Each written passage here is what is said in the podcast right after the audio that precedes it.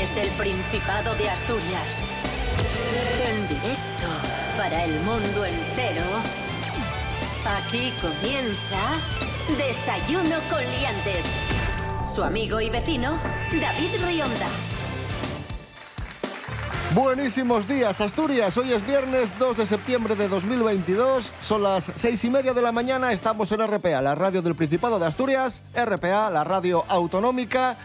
Y estamos en Desayuno con Liantes con David Fernández. Buenos días. Buenos días, feliz año a todos. Igualmente, hombre, ¿cómo estás? Bien, ¿Qué tal el verano? volví. Volví, costóme, ¿eh? ¿El Siringuelu qué tal? Maravillosamente bien. El más guapo del Prado, yo. Vamos, pi- piensa cómo sería el resto. La de mi madre. David Fernández, que lle guapo. Vamos con otro guapo y lle guapo Oh. porque se parece a David Fernández. Oh. Ojo, que Rubén Morillo y David Fernández tienen cierto parecido. Hombre, O sea, soy guapo por coherencia, no porque sea guapo yo, sino Ahí- porque ahí como me parezco a David. Claro, claro. como, miran, como mírame en un espejo. Rubén Morillo, buenos días. Buenos días, David Rionda. Buenos días, David Fernández. Buenos días a todos y todas. Yo os distingo por la gorra, ¿eh? Que si no... ¿Qué tiempo tendremos hoy en Asturias? Eh, cielos nubosos. Eh, augura hoy la Agencia Estatal de Meteorología con lluvias débiles acompañadas de algún chubasco en el suroeste. Menos mal. No se descartan brumas y bancos de niebla matinales. Así que cuidadín si vais ahora con el coche por la carretera, que no se ve un pijo. Que yo ya puedo, ¿eh? Que yo ya puedo, es cuidado. verdad que sacaste el carnet. Que ya puedo, ya estoy motorizado. Bueno, en fin. Mínimas de 13 grados, máximas de 24. Asturias, necesitaba saber eso. Con liantes, ay, lere, lere, lere. Desayuno con liantes, ay, lere, lere, lere. Desayuno con liantes, ay, lere, lere, lere.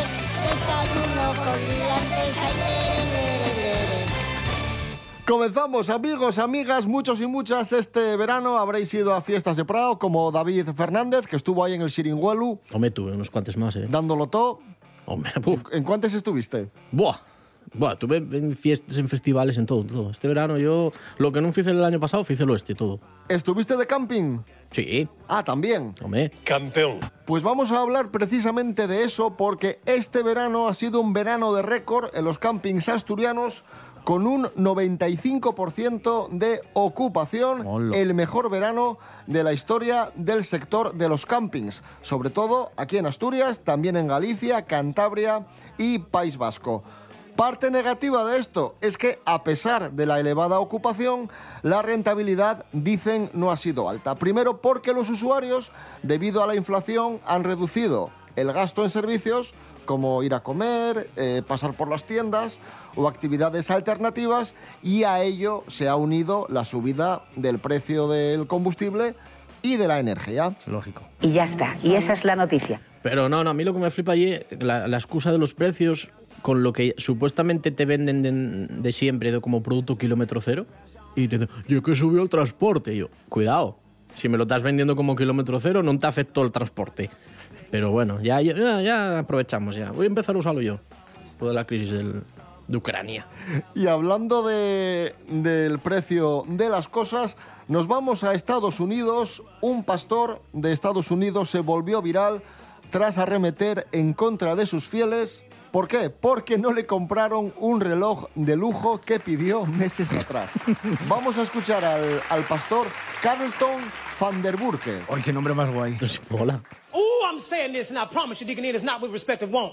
I'm saying it because I want you to understand just what God is saying. Even Es que está found out that. Movado, you can buy Ahí a está Movado enfadadísimo, watch in Sam's. diciendo que, que, bueno, los fieles son lo peor del mundo, que no le compraron el reloj, está enfadadísimo. Que no pide nada, que hay que darle todo lo que pide Dios. ¿eh? Pues claro. que- porque Dios pide muchas cosas. Él y un, un, como yo, un delegado aquí, ¿no? Claro, claro. Un delegado de campo. Sí, sí, Eh, la- de la no- franquicia. ¿No, no- no pasará también con, con un cura eh, aquí en, en España? Sí. Aquel que, que lo retransmitía por Valdepeñas, internet. el cura de Valdepeñas. El de Valdepeñas. Sí, era. que decía que había que poner dinero, que él sabía perfectamente cuánto ponía la gente, que Ah, había eso, eso, donativos mensuales, que es el mismo cura que arregló la iglesia por dos millones de euros y se pintó en los frescos cuando la repararon. Ay, eso, eso. Es bueno, muy eso- yo eso veo lo bien, ¿eh? Yo siempre cuento lo mismo, las historias del padre Vigón, que, era, que fue párroco del Cristo hace muchísimos años, te hablo de los años 80, que, que hacía rifas de cosas. Por ejemplo, decía, rifo una moto. Vendía las papeletas y cuando le tocaba, por ejemplo, a un chaval, decía, no, no te la doy, que te mates con ella. por ahí por la carretera". Bueno, oye, eso y pensar en el prójimo. Qué guay. Ay, Dios mío. Ay. Bueno, eh, oye, ya que has mencionado al cura de Valdepeñas, pon algún momento así mítico suyo. Oh, Hace poco nuestros gobernantes deciden hacer un homenaje para todos los que habían muerto en la pandemia. Que os acordáis que pues, hicieron una lumbre y se pusieron allí todos alrededor de la lumbre. ¿Os acordáis? Eso allí en, en el patio del Palacio Real. Y el mismo año, en el mismo año, no han podido esperar a otro. En el mismo año aprueban una ley de la eutanasia. ¿No os dais cuenta que eso es un poco esquizofrénico? Hay que hacerles un homenaje y luego aprobamos una ley. Yo no voy a hablaros de la ley de la eutanasia, porque yo tengo claro que esa para mí no es. Y seguimos hablando de curas eh, singulares en Desayuno Coliantes en RPA en este viernes 12 de septiembre de 2022. Vamos a recordar al cura más mediático de los años 90. ¡Bravo! Al padre Apeles. ¡Bravo! ¡Qué maravilla!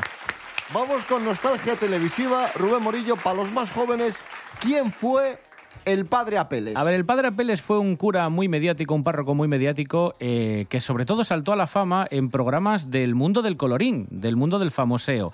Vamos a, a- a las primeras que, a la primera vez que apareció en televisión, de las primeras veces, cuando se le insinuaba una relación con Yola Berrocal. Mira que me gustaría que hablara él y luego hablar yo. De- que él hablara de que de vuestras citas en aquel mebleo, Pero- como no, se mira, llamara pero aquello. Solamente quiero decir ¿En a todo el mundo que siempre he dicho la verdad, Sí, toda que la no verdad voy a y nada más que en detalles de esta historia de la que siempre Sí. me he arrepentido, es- pero puedo decir que si la- él es pero sacerdote, pero tiene la- ¿Y cuál es la- lo importante es, que fueron Claro, es los lo- hechos luego lo que reales. Yola Berrocal sostenía que había tenido encuentros con el padre Apeles, a lo que el padre Apeles decía que eso era totalmente falso y que era una invención de ella para ganar crédito y, bueno, pues para tener Yo tengo un horas en los vago. programas de, Puede de televisión. puede ser que la historia ya era que tragó el, el aparato los dientes de ella, una cosa así, suena una cosa muy, muy sórdida. ¡Como yo! Creo que, creo, creo- creo que tu memoria eh, se ha quedado con un detalle un tanto extraño. Muy chungo, ya- voy a buscarlo. Bueno, el padre Apeles, eh, como bien decía David, además de mm, relacionársele con personajes del mundo del colorín, también era un gran amante de la televisión y contaba en todos los sitios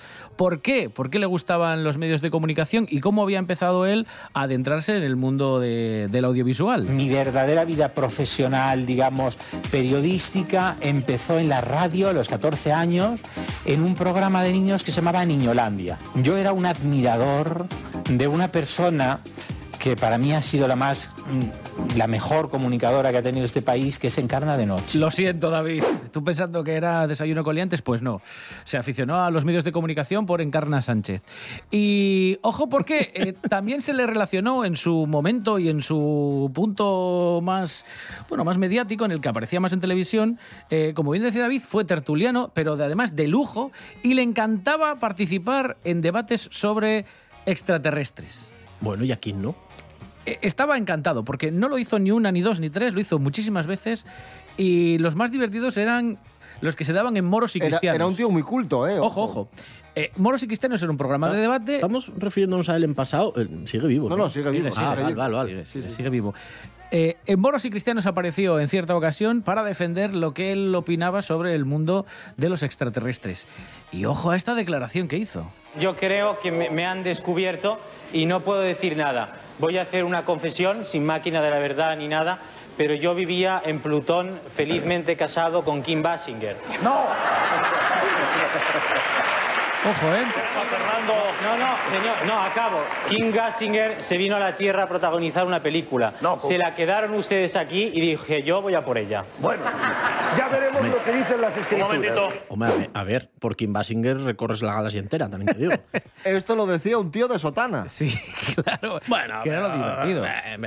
Un tío con la sotana. Bueno, Siempre, eh, siempre- siempre hubo cures. Tuvo muchísimas intervenciones. Yo creo que cuando más fama consiguió fue precisamente en este programa Moros y Cristianos, donde en cualquier tipo de debate, fuera de lo que fuera, lo llevaban porque sabían, como bien dice David, que era un tío culto y podía atender y responder a, todo lo que se tratase. Y además porque siempre daba el juego ese que se salía un poco del papel de, de sacerdote.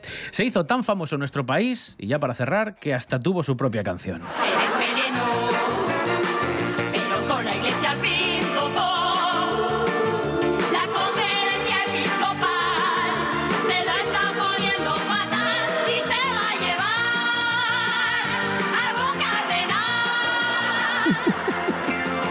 Apeles, apeles, apeles, el cura de la tele. La tele, la tele.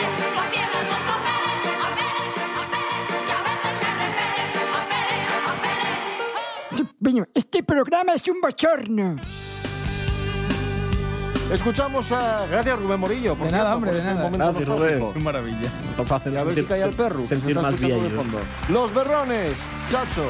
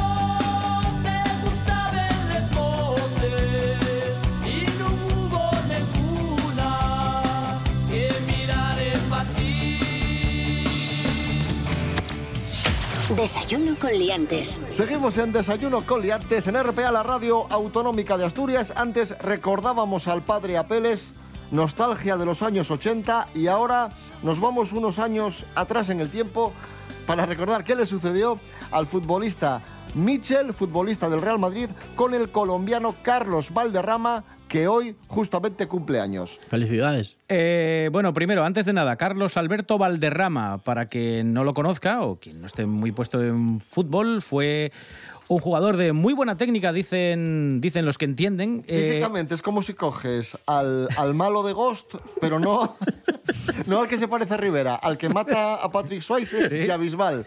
Sí, porque el pelo es exactamente igual. Que yo, que no sé con qué se lo tiñe, pero. Willy. López y Bisbal. Bueno, eh, muy buen eh, futbolista con muy buena esa mezcla, técnica. Esa mezcla y un poco el, el, el último incorporación del, del, Del Oviedo del también, Oviedo. Jacoba también, sí. Sí, sí. Eh, incluido como miembro FIFA 100 por, por Pelé, ocupa el puesto número 39 en el ranking de mejor jugador del siglo XX. Bueno, pues resulta que temporada 91-92, ¿vale? Eh, Real Madrid-Valladolid, ¿eh? que es donde jugaba este hombre. A la salida de un córner favorable a los de Pucela, eh, el exmadridista, seguramente para provocar al colombiano, empezó a tocarle eh, repetidamente sus genitales ante sorpresa de, de este señor al que llamaban el pibe, le apodaban el pibe. ¿Qué pasa? Esto no estuvo, nunca estuvo muy claro por qué se hacía, evidentemente para molestar, pero eh, tenemos las palabras textuales que os voy a leer. Abro comillas. Hubo unos problemas con Valderrama, dice Michel, durante el partido. Le dijo a un jugador de los nuestros que no hablaba español, concretamente Prosineki, me vas a tocar. Yo le comenté que él no había sido, sino Fernando Hierro. Y entonces me contestó, tú también me los vas a tocar. A lo que le respondí, sí, sí, no te preocupes que yo te los toco.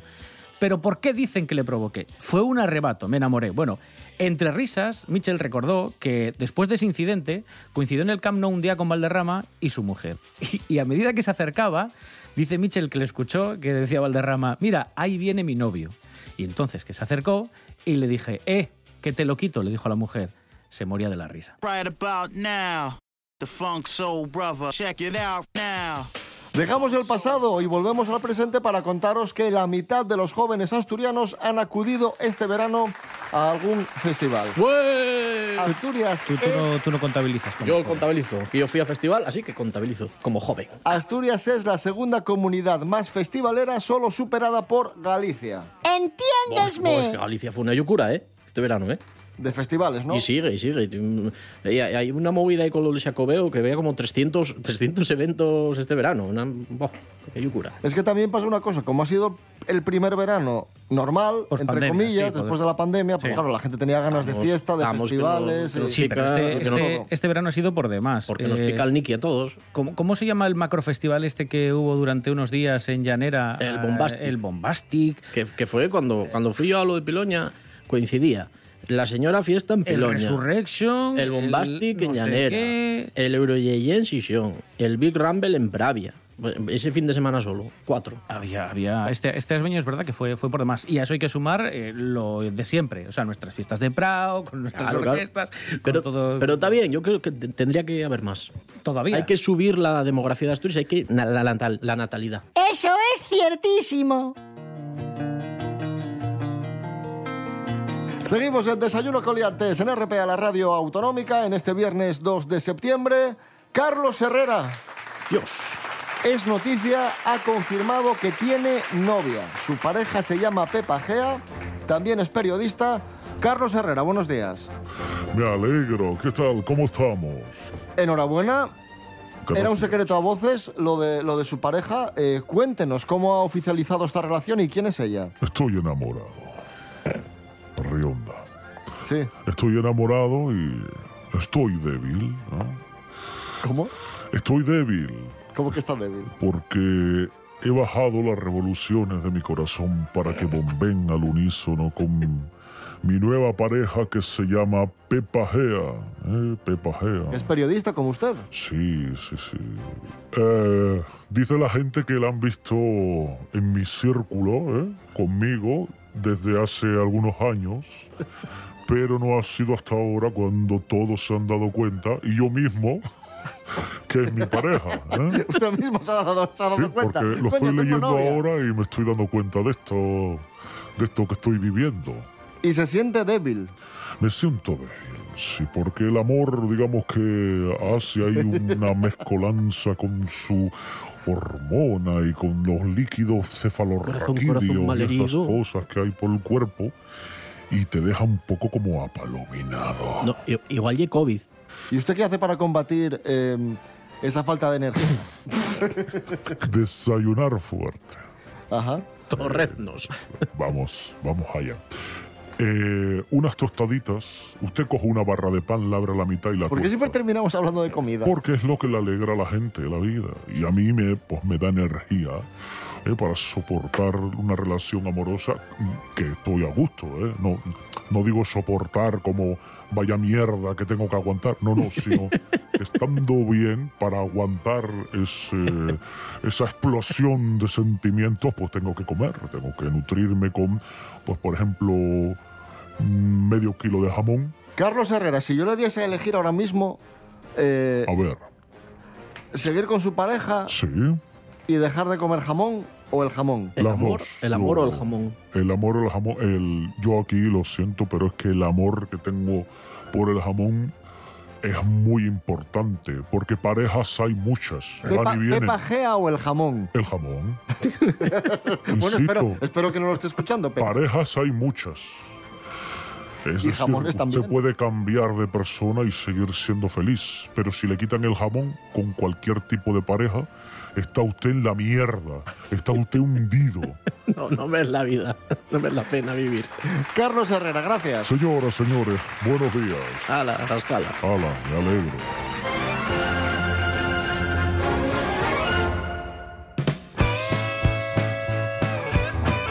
Dejamos a Carlos Herrera y saludamos a, a la cronista del mundo del corazón, Mary Coletas. Buenos días, Mary. Hola, buenos días. ¿Qué tal? Muy bien, Mary Coletas. Me Eh, alegro muchísimo. tenemos una noticia importante y es que los hijos de Shakira ya conocen a Clara Chía. ¿Quién es Clara Chía? Que tiene nombre de, De té. de semilla, sí. De chía, té, chía, algo eso, ¿no? La novia de Piqué, la novia de su padre. Ah, Ah, la chavala esa nueva que sale con Piqué. Sí, eh, de hecho se han hecho públicas unas fotos de, de Clara Chía y, y Piqué juntos, eh, besándose, vamos, que ya, ya todo el mundo sabe quién es Clara Chía, y ya han empezado a hacer planes, Clara Chía y Piqué con los hijos de Shakira y Piqué. Madre mía, vaya noticia. ¿Quién? Parece que no tiene mucho que contar usted cuando ha dicho Chara- Clara Chía siete veces como para rellenar. Ha dicho Gerard Piqué, Clara Chía, la nueva pareja y los niños. Lo ha dicho siete veces. Como si lo demás fuera una mierda de noticia es- y tuviese que rellenar. Esto suena cuando, a cuando estás haciendo una redacción en la escuela y no tienes ni idea y vas estirando, estirando las frases. Suena a eso. La noticia básicamente es esa. La noticia es que, ¿Pero, qué son la- ¿pero a qué se refieren con, rutin- con rutinas diarias? pues que ya Que, salen a pasear. ir a tirar la Van a basura. la, a la Sa- compra, sa- a sacar al perro, Eh, Es, exacto, a ese tipo de cocinar. Ah, Claro. Lo que hacen los humanos siempre, Ser que no adultos es funcionales, noticia. con Y aquí, niños. y aquí es curioso, aquí lo que me llama la atención y me interesa es cómo habrán comunicado Piqué y Shakira a los niños esta, este, este- estos cambios de rol, esta nueva situación. A lo mejor se lo dijo la madre Shakira. Le dijo, vuestro padre es un sinvergüenza que me ha puesto los cuernos y sale con esa Hombre, chavala. no creo que se lo haya, se lo haya dicho no, así, igual, ¿eh? tío, yo diría, Pero "Nah, ¿cómo no igual". se lo va a decir así si le ha compuesto canciones que le echan caras que la dejó?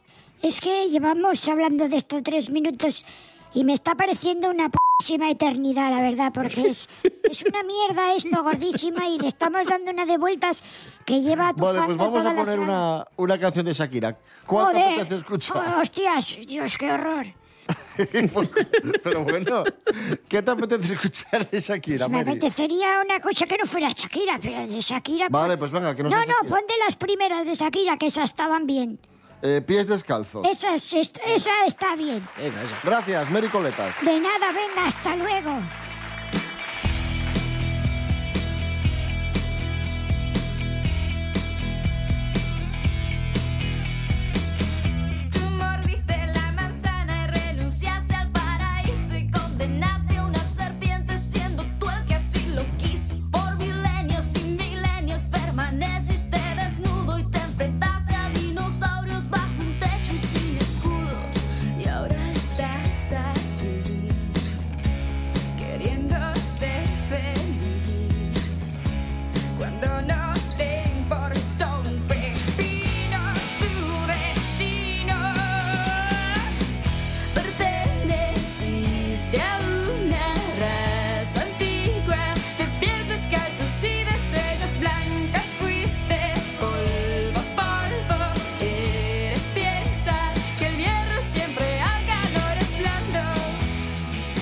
En Desayuno con Liantes en la radio del Principado de Asturias. Estamos desayunando en este viernes 2 de septiembre de 2022.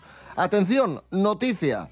Expertos y hosteleros constatan que faltan escanciadores de sidra profesionales. No me puedo creer que los hosteleros estén protestando por algo.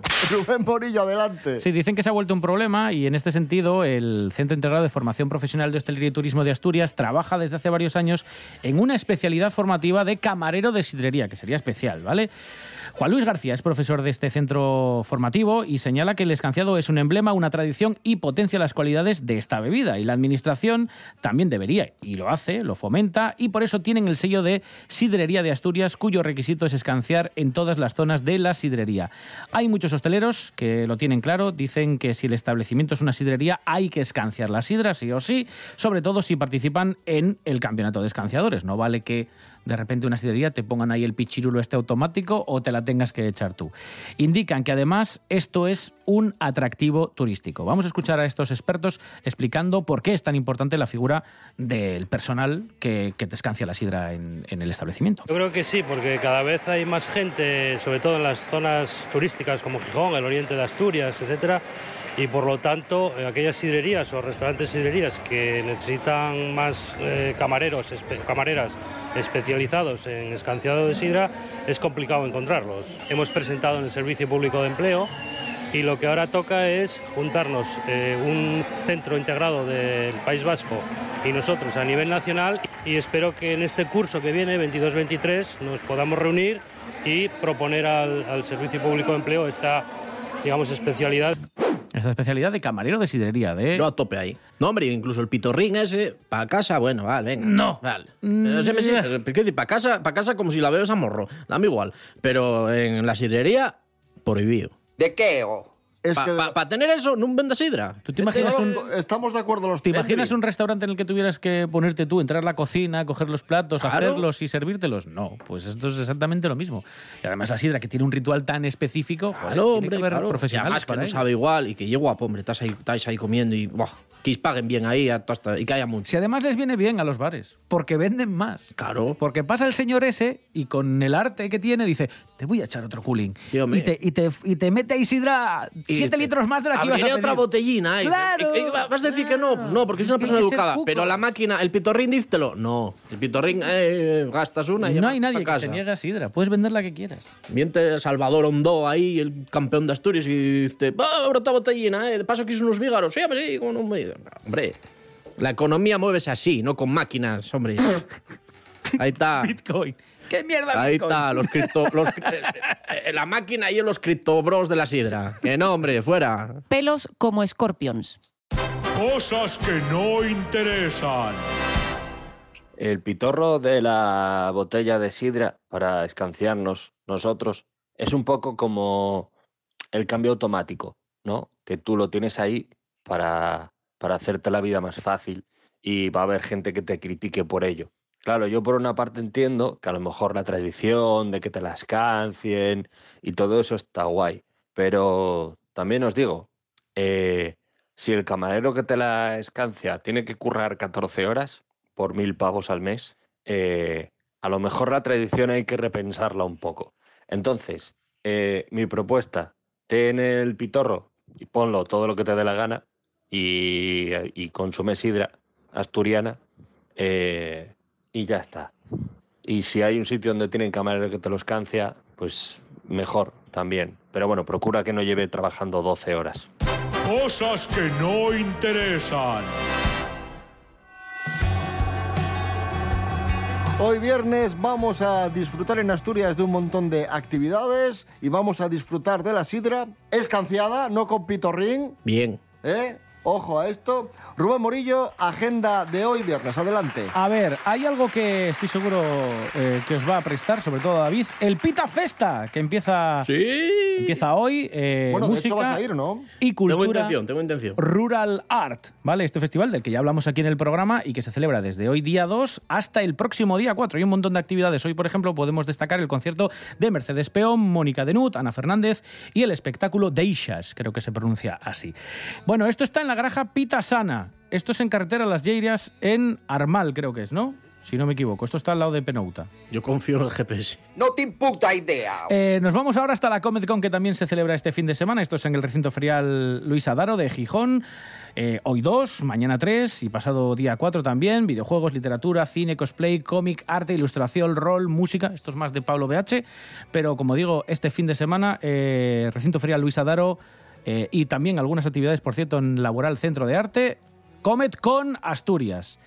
Y cerramos también hoy viernes en Avilés a las 9 de la noche con el estreno absoluto de Retorno al Hogar. Entradas en 10 euros, ¿vale? Tensiones internas de una familia provocadas por el retorno del hijo, aparentemente triunfador, con su esposa, que ponen de manifiesto el ambiente opresivo de todos los miembros del clan, magistralmente descrito por este pintor de referencia. Dirección de Daniel Veronese y en el reparto caras tan conocidas como Miguel Reyán, David Castillo, Fran Perea, Alfonso Lara, Juan Carlos Bellido y Silma López.